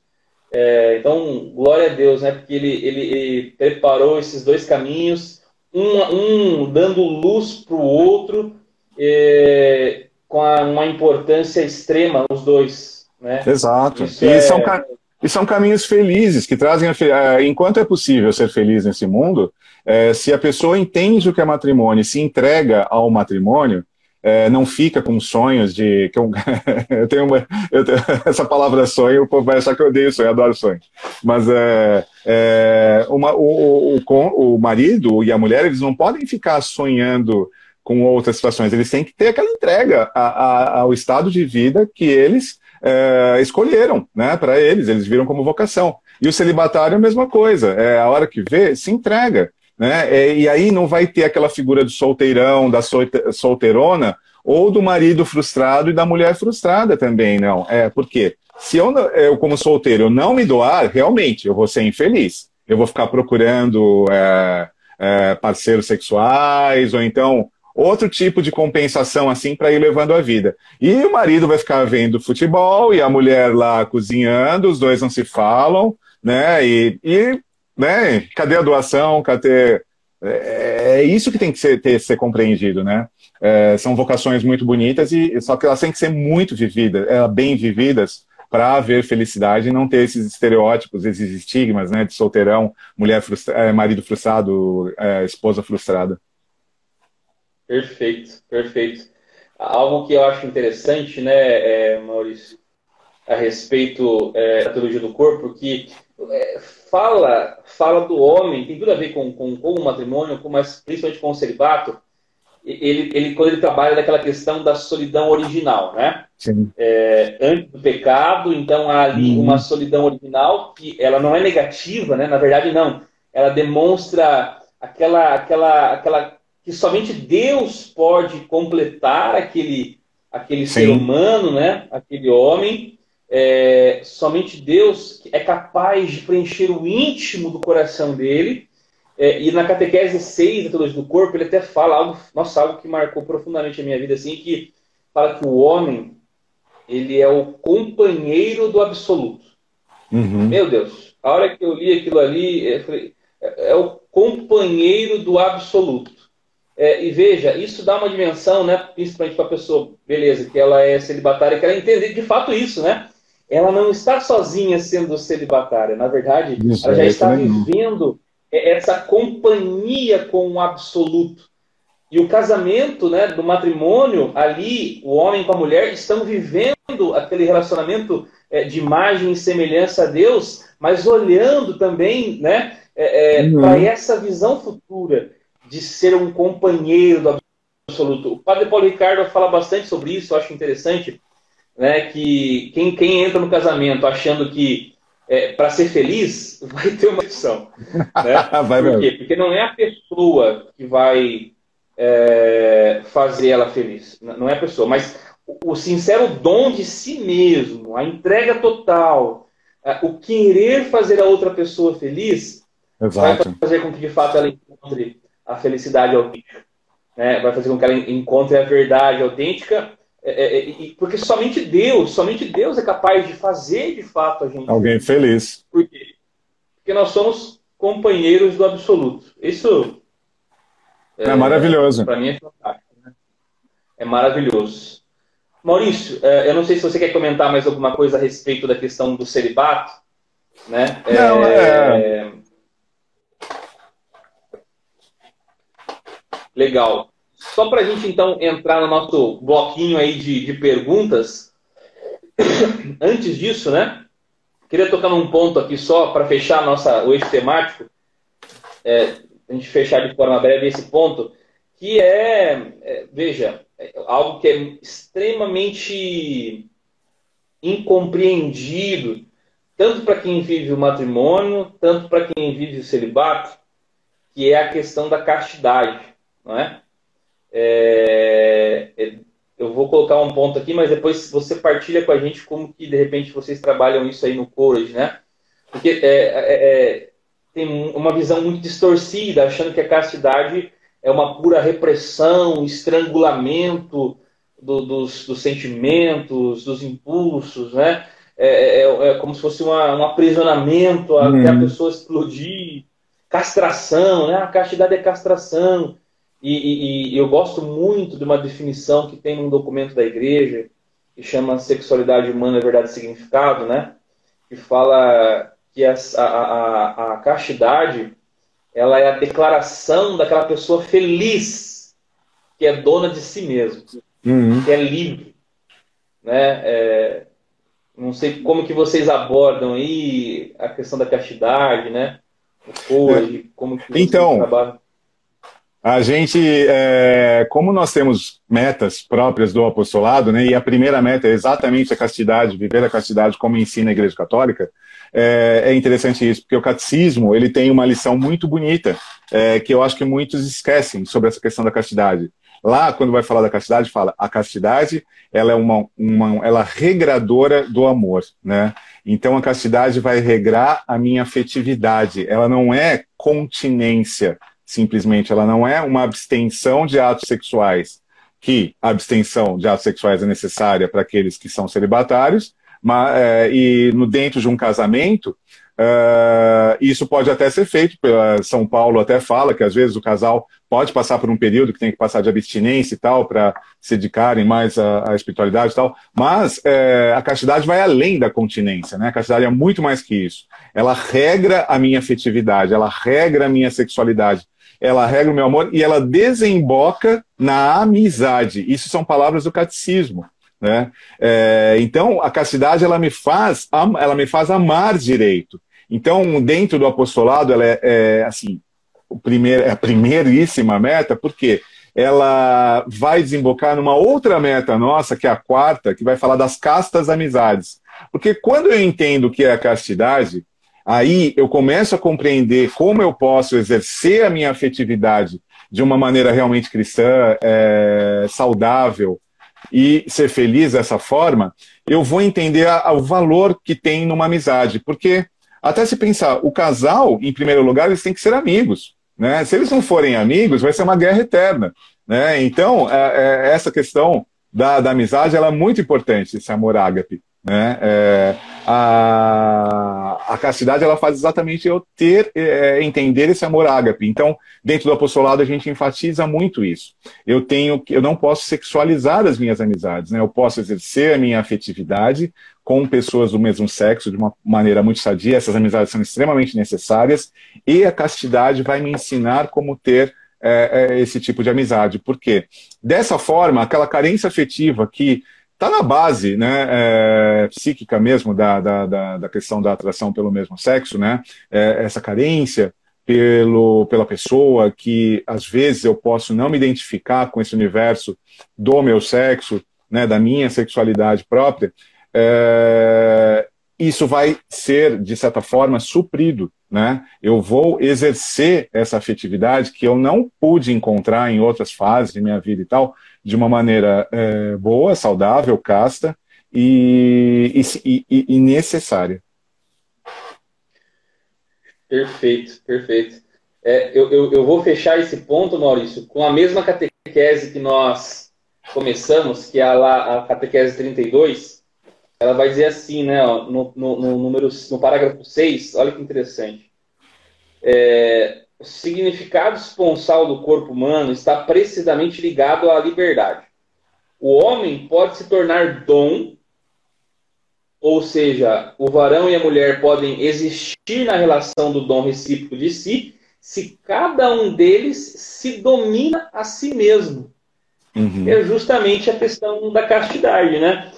Ele está dizendo aqui, São Paulo II, que só é de fato livre e pode se tornar dom ao outro aquele que tem o domínio de si próprio.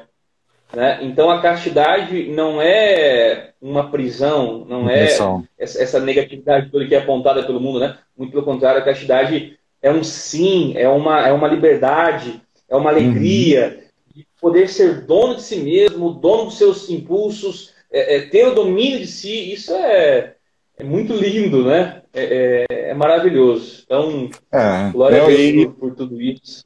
Né, porque o mundo, para o mundo é assim, quanto mais sexo você faz, mais é feliz. Então as prostitutas seriam a, a, as pessoas mais felizes do mundo e coitadas, né?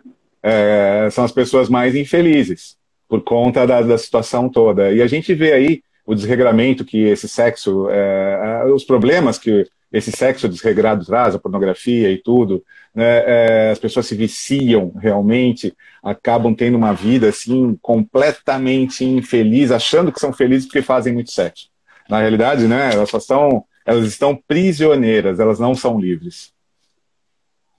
E, e Maurício, eu, eu, quero fechar isso com uma, uma frase de São João Paulo II, é, acredito que foi lá na Jornada Mundial da Juventude, é, 2000, eu não lembro, mas foi, foi de Paris.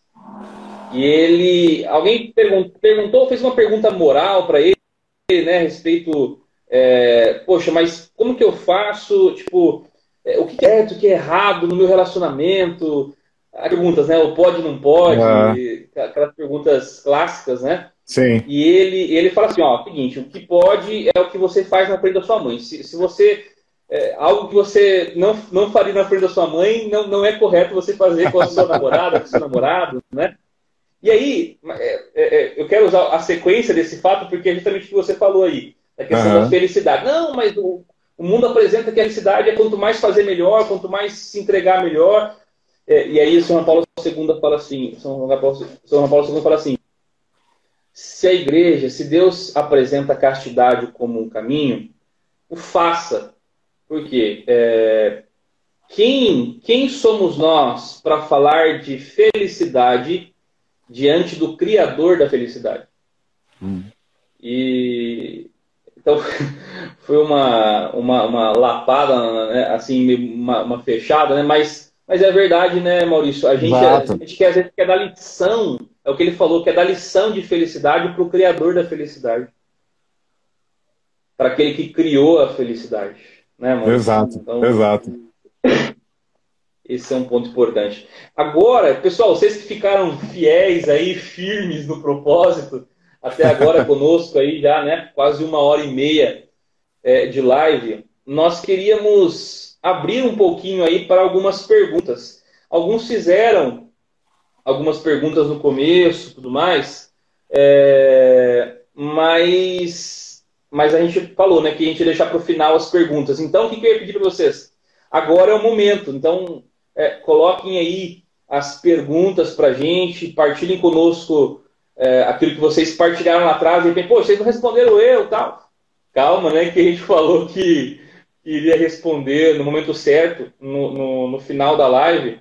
Então, Coloquem aí as perguntas novamente. Eu vi que uma pessoa aqui mandou uma, uma mensagem no direct, mas eu, eu, eu, não consigo acessar o direct agora. Ah. Daqui a pouco eu vou olhar também, né? É, mas se tiverem perguntas, esse é o momento. Eu, eu anotei uma, uma pergunta aqui, enquanto vão chegando as outras. Uhum. É, a gente vai, vai olhando para essas perguntas aqui, certo?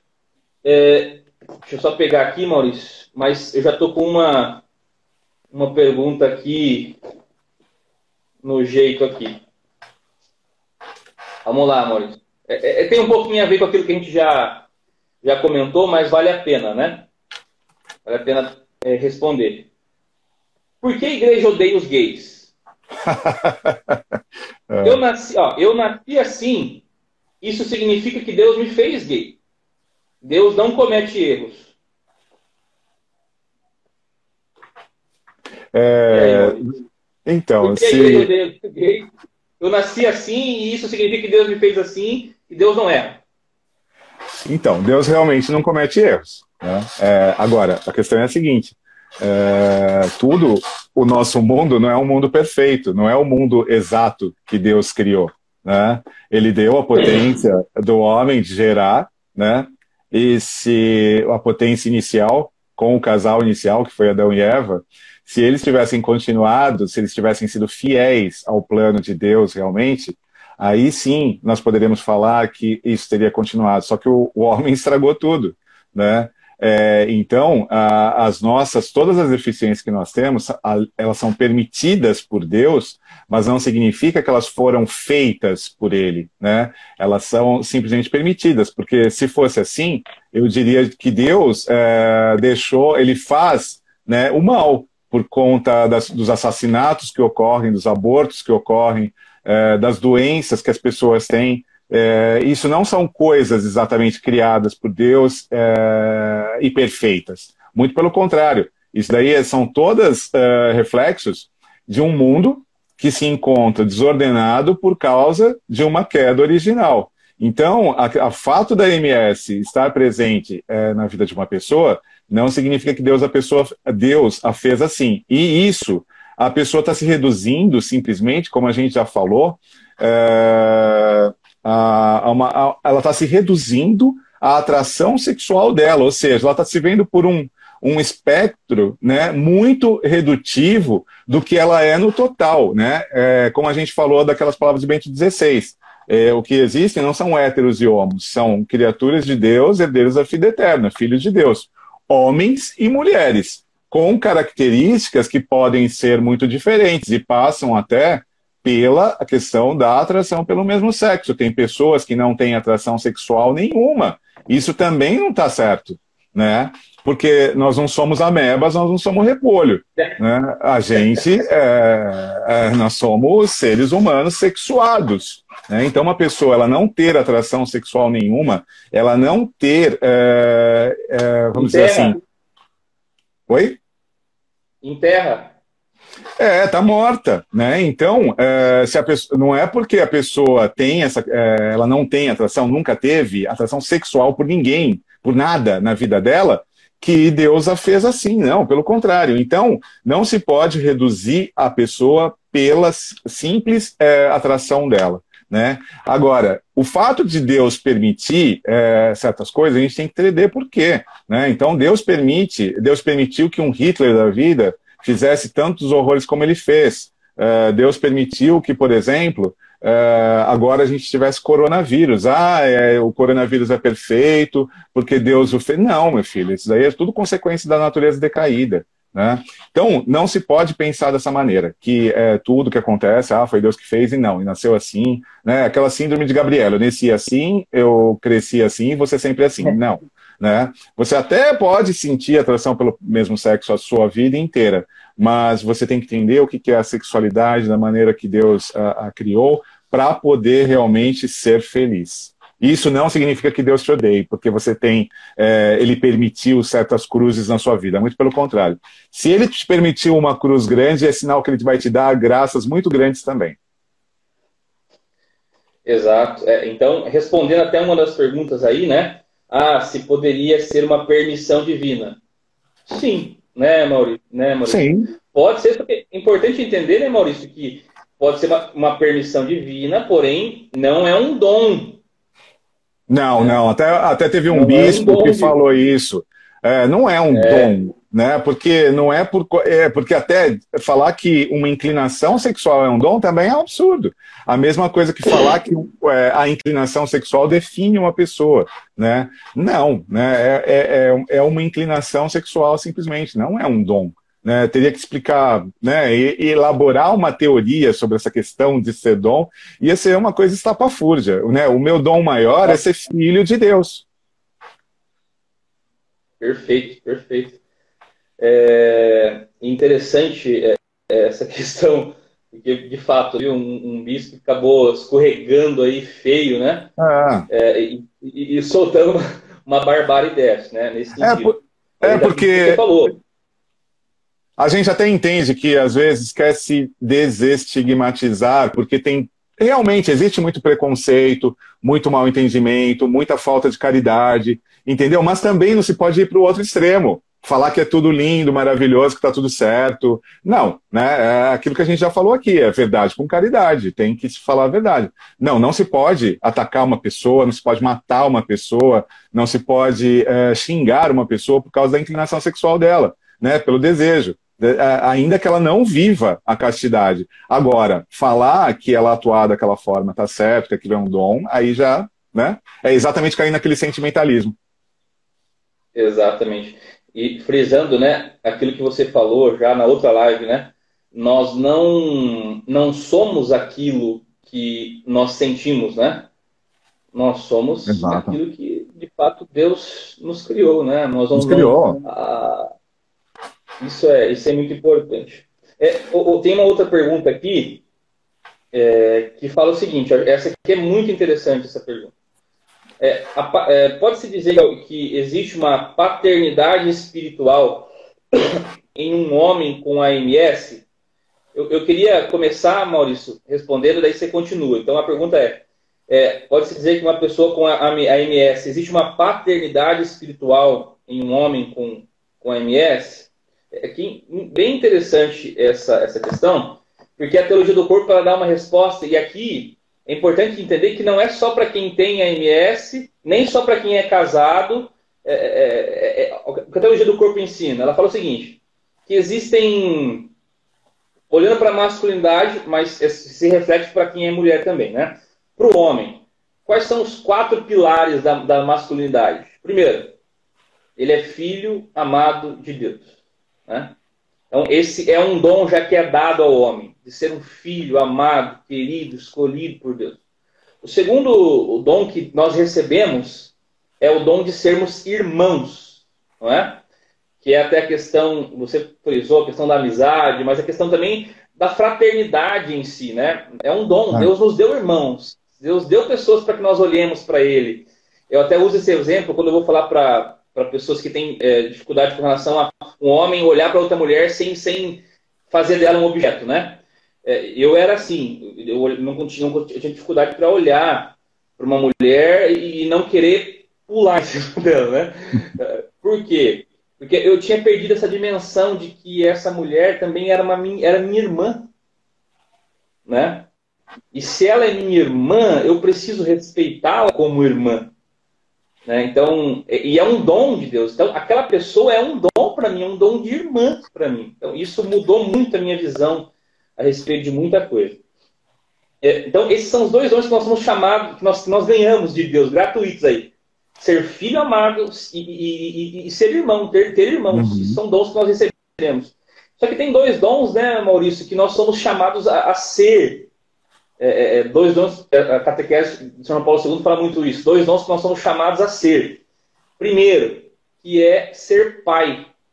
E isso não implica necessariamente, lógico, quem for chamado vai ter o filho, é, vai ter Biológico. os seus filhos, tudo mais, mas também a paternidade no seu nível espiritual, no seu nível de, de, de, relacionamentos. Então, sim, respondendo aí, né?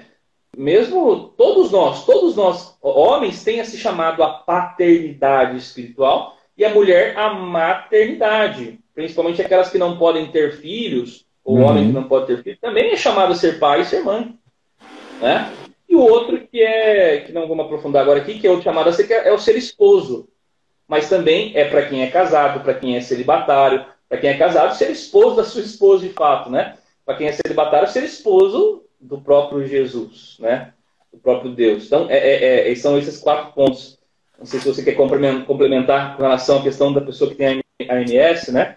Essa Sim. paternidade, é, né, Maurício? Sim, né? É, então, e, e, isso é exatamente o que a gente estava falando, né? De quando o que o padre Harvey fala, de entender a sexualidade, né? Quando se entendem esses quatro pilares, a pessoa com atração pelo mesmo sexo que vai viver o celibato, ela entende como pode exercer essa paternidade espiritual também, se eventualmente, né? Como eu falei, ela vai, se ela viver o celibato e não for se casar. Então, é, é necessário que ela exerça essa paternidade espiritual também de alguma forma, porque senão o celibato vai, não vai ter fruto, né? Não vai ser um celibato frutuoso. O celibato tem que ter frutos, né? Tem que ser exercida essa, essa, tem que ser compreendida porque ela, tá, ela pode estar muito mal compreendida pela pessoa, então ela tem, tem que entender primeiro como exercer essa paternidade e, de fato, exercê-la. Fantástico. Glória a Deus. Aí tem uma outra pergunta aqui também que é bem interessante, Maurício, que é a seguinte, ó. Uma pessoa que, que, que tem AMS, ela foi casada e separou, né? Ela foi casada e separou. Ela pode ser celibatário? Esse, é, vamos dividir em duas. Essa é a primeira pergunta que eu lanço para você. Pessoa uhum. tem MS, foi casado, separou. Ela pode ser celibatária? Pode. É só pegar, por exemplo, o exemplo de São Luís Matan, né? O pai de Santa Terezinha. Ele foi casado, a mulher morreu, ele ficou viúvo, né? E ele não se casou novamente, né? Ele continuou como celibatário.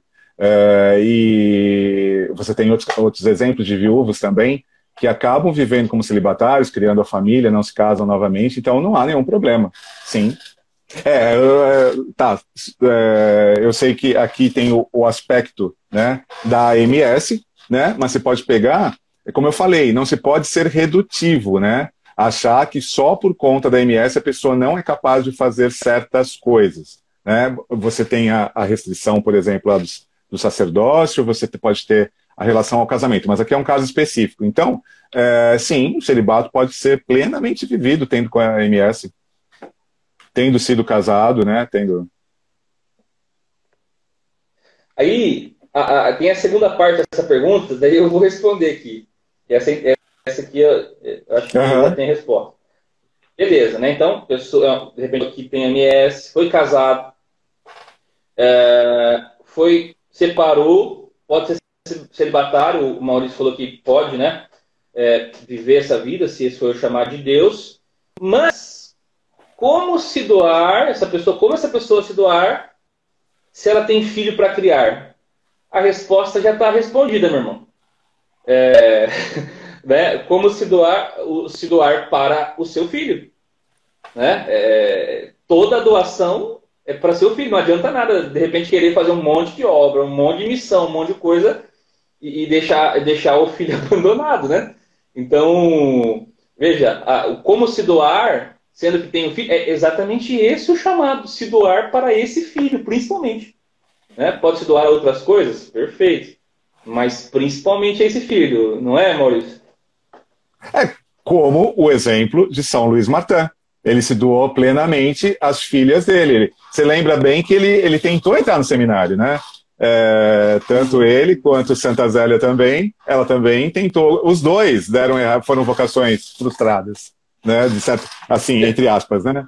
É, e aí, é, ele poderia de novo tentar, né? No final da vida dele, não se casar, mas não, o que, que ele fez? Se dedicou às filhas, a educá-las e tal. E quantas santas não saíram dali, né? Seis vocações, Exato. meu filho, né? Não é fácil, né? Então é, é um exemplo lindo de, de, de como a dedicação né, é, faz, é, levou ele para o céu e levou as filhas também, né? Perfeito. Maurício, acho que dá tempo a gente fazer mais uma, para não esticar muito, a gente conseguir encerrar com calma, né? Uhum. É, tem uma outra. E, e, pessoal, de repente, se você fez alguma pergunta e nós não respondemos, não fique triste conosco, né? Mande para a gente aí no, no, no direct, nós vamos responder com carinho. É, mas para não estender mais de duas horas, né? Vamos fazer essa última aqui e aí a gente uhum. encerra. É, a pergunta é: uma pessoa com AMS, nós respondemos na última live lá, mas vale a pena colocar aqui. Uma pessoa com AMS, ela pode assumir alguma função na igreja? Deve, né? Deve assumir várias funções, porque se ela não assumir, ela não faz parte então, é, o problema, o fundo dessa pergunta tal, é, é a seguinte: uma pessoa que, exatamente quando a gente fez a distinção de inclinação e ato, é exatamente quando pode e não pode. E isso para qualquer pessoa, aliás. Né? Então, uma pessoa que tenha qualquer tipo de inclinação desordenada, ah, eu tenho, sei lá, é, eu tenho cleptomania, né? tenho mania de roubar, mas eu não faço isso normalmente, eu me controlo, né? É, ou então eu sou uma pessoa muito iracunda, eu sou uma, eu tenho qualquer inclinação desordenada, mas eu busco uma vida de santidade. Não há impedimento nenhum para exercer nenhuma função dentro da igreja, né? Muito pelo contrário, não se pede para que seja um santo de altar. Se fosse assim, ninguém ia fazer nada lá dentro, né? Ou então, né? Só ia ter é, é simplesmente aqueles fariseus lá da parábola de Nosso Senhor, né? Do, do publicano lá no fundão e o outro na frente se achando bonzão, né? E a gente ia ter isso, né? O, a maior, acho que a maioria ia ficar no banco, né? Mas ia ter os bonzão lá na frente se achando que, não, é super santo. Enfim, é, agora, se uma pessoa tem uma vida escandalosa, né? Se é uma pessoa que defende a ideologia gay, se é uma pessoa que defende ideologia de gênero, se é uma pessoa que vive andando por aí com um namorado, ou a menina, ou, ou a moça com a namorada, né? é, e fala a igreja está errada. É, então, essa pessoa, a gente tem que falar a verdade, ela está numa situação de escândalo, porque ela está cometendo um pecado publicamente, ela está discordando do que a igreja ensina. Eu estou julgando essa pessoa, porque julgar seria falar assim, poxa, ela tá, você estava mandando essa pessoa para o inferno? Não, eu espero em Deus que ela se converta, né? E ela vá para o céu. Só que nesse estado em que ela está, unida a uma pessoa do mesmo sexo, defendendo ideias contrárias àquilo que a igreja ensina, ela não pode exercer funções na igreja. Afinal de contas, pode se fazer até a pergunta: por que, que essa pessoa está na igreja? A igreja é para todo mundo. A igreja é para pecador. Todo mundo é pecador na igreja. Só que é o seguinte: são é. pecadores que estão procurando melhorar. Né? Se eu quero levar uma vida de pecado, né, é, simplesmente, sem é, aquilo que a gente estava falando do apelo da, da questão da compaixão e da conversão, né? Se eu não quero me converter, eu não tenho como exercer funções na igreja, porque na realidade eu nem acredito naquilo que a igreja ensina. Né? Então, é, sim, toda pessoa com MS pode e deve exercer funções, desde que ela esteja procurando uma vida correta e não viva uma vida de escândalo. Né? Perfeito.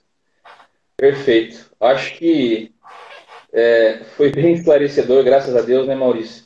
É. Já queria agradecer imensamente aí por, esses, por essas quase duas horas, né? Mais uma vez, a respeito do tema. Cara, sem palavras aí para agradecer por esse tempo. Eu que te agradeço, Matheus, pela oportunidade de novo de estar aí junto aí nessa semana, nesses dias todos que vocês estão fazendo. Eu estava vendo os outros temas aí, bastante bacana.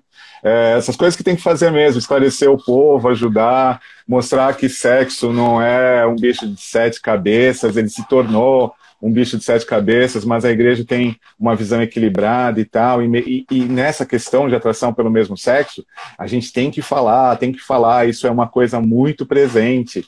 Né? É, a gente toda hora vai se deparar com esse assunto e se não se informar, o que, que vai acontecer? Se a gente não sabe como acolher, o mundo vai acolher. Né? E aí as pessoas é. vão, né, vão né, não vão estar tá trilhando um caminho para o céu, infelizmente. Né? É, como eu falei, sem julgamento, no último momento ali de cada pessoa, Deus é quem sabe o que vai acontecer. Só que é, a gente vai entregar as pessoas na mão do mundo porque a gente não acolheu, né? como aconteceu comigo muitas vezes sem tirar o que eu escolhi na minha vida também, né, o que é da minha culpa, e tantos que estão aqui no Courage, né, que não foram acolhidos. Então, é, é, nossa, maravilha isso que vocês estão fazendo. Eu que agradeço imensamente, novamente, pela oportunidade. Deus abençoe aí o seu apostolado, o seu matrimônio. É, obrigado mesmo. Amém. Deus abençoe também. O pessoal está perguntando aqui, né, qual, quando vai ser a próxima live. Eu vou falar aqui da TDC e aí você fala depois qual que é a próxima do Courage.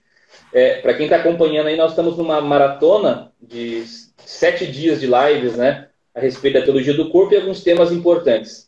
Então, é, depois já está disponibilizado também. Para quem perdeu as, as, outras lives, nós falamos de ideologia de gênero, teologia do corpo, feminilidade, é, masturbação e pornografia, depressão e teologia do corpo, hoje homossexualidade né, e teologia do corpo. Tudo isso vai estar salvo no nosso canal do YouTube lá que é Teologia do Corpo Sorocaba. Então vai estar tudo salvo para quem perdeu poder acompanhar.